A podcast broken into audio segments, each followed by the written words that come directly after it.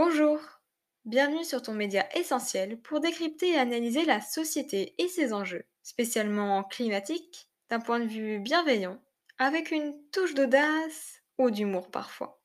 Parce que le but, au fond, c'est d'acquérir une conscience écologique ouverte à tout point de vue et réfléchie, pour tendre vers une société plus juste, pleine de sens. Dans cet épisode, nous allons aborder des désastres environnementaux qu'engendre une industrie au poids immense dans le monde, dont l'influence et la prédominance dans les institutions politiques et économiques donnent le vertige. Je parle ici de l'industrie pharmaceutique. Les médicaments nous permettent de nous soigner et semblent en apparence contribuer au bien-être sociétal, ou du moins au bien-être individuel, ce qui n'est en réalité pas tout à fait le cas. Lorsqu'on se penche, comme nous allons le faire par la suite, sur la pollution terrible qu'il génère. Dans une étude réalisée par des chercheurs du monde entier, on a pu s'apercevoir qu'un quart des 258 rivières provenant de 104 pays différents contenaient des substances médicamenteuses à des niveaux supérieurs à ceux considérés comme sans danger pour les humains et les organismes aquatiques.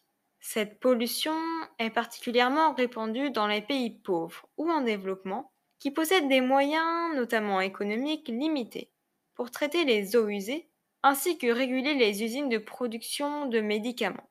Les régions les plus concernées seraient en ce sens l'Amérique du Sud, l'Afrique subsaharienne, ainsi que certaines parties de l'Asie du Sud. La preuve en est, avec les résultats de l'étude que je viens de citer. Les villes dont les eaux étaient les plus polluées sont Lahore au Pakistan, La Paz en Bolivie, et Addis Abeba en Éthiopie. Le type de substance que l'on retrouve le plus dépend également du niveau socio-économique des pays.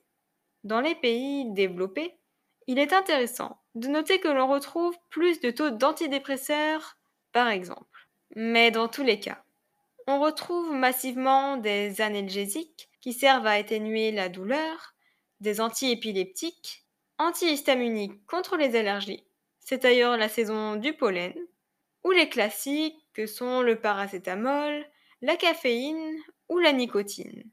Toutes ces substances sont appelées des antimicrobiens, qui, comme leur nom l'indique, tuent ou du moins réduisent la croissance des microbes dans l'organisme. Le problème, c'est qu'ils ne restent pas indéfiniment dans notre corps, et que, dans la nature, ils se diffusent et poussent les bactéries à renforcer leur défense ce qui résulte d'une hausse de la résistance aux médicaments. Ainsi, 19% des rivières étudiées contenaient des antimicrobiens, à des niveaux supérieurs aux limites de sécurité, pouvant résulter en des conséquences sanitaires majeures sur les populations qui y sont exposées. En fait, si les eaux usées renferment ces substances, c'est parce que les médicaments sont rejetés sous forme d'urine par les animaux et les humains. C'est donc finalement, du moins en Europe, plus la consommation de ces médicaments eux-mêmes, plutôt que leur production dans les usines, qui génère ces pollutions, ainsi que les problèmes médicaux. Car évidemment, les eaux usées finissent dans les rivières, dans lesquelles vivent de multiples organismes marins, animaux ou végétaux. Les composants de ces médicaments peuvent contaminer les animaux, dont les poissons, que nous, humains, allons ensuite consommer. Cela touche également les animaux même terrestres, un exemple parlant est que les populations de vautours du sous-continent indien ont baissé car elles ont été contaminées et empoisonnées par du diclofénac, un analgésique présent dans les carcasses dont ils se nourrissaient. Certaines populations de poissons se voient quant à eux contaminées par les œstrogènes présents dans les pilules contraceptives, ce qui contribue à la féminisation de certaines espèces dont l'existence pourrait à terme être menacée par ces dérèglements. Leur comportement semble également changer, comme chez les perches communes, qui, par l'exposition à un anxiolytique, deviennent plus actives et gourmandes, mais aussi moins sociables et surtout plus téméraires, ce qui leur amène ce risque d'être attaquées plus aisément par leurs prédateurs. Sans compter qu'évidemment, les rivières sont polluées non pas par un ou deux composants pharmaceutiques, mais bien des dizaines, ce qui augmente très probablement leurs effets néfastes lorsqu'ils se combinent. Il incombe donc de changer nos pratiques, notamment en Occident, où la consommation de médicaments, en particulier d'antibiotiques, est devenue banale.